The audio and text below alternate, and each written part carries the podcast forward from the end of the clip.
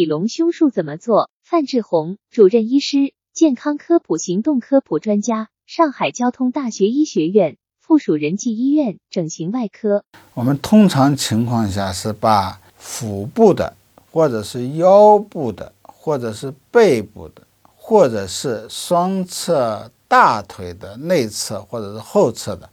这个脂肪组织，给它通过负压吸引的方法呢。把它给它抽出来，抽出来以后，然后我们通过离心沉淀，然后把上面的油和下面的血水给它去除掉，就是把它的纯正的这个黄色的脂肪组织给它分离出来，放在注射器里边。然后呢，我们在胸部呢，在皮下。在乳房后，在胸大肌内这三个层次，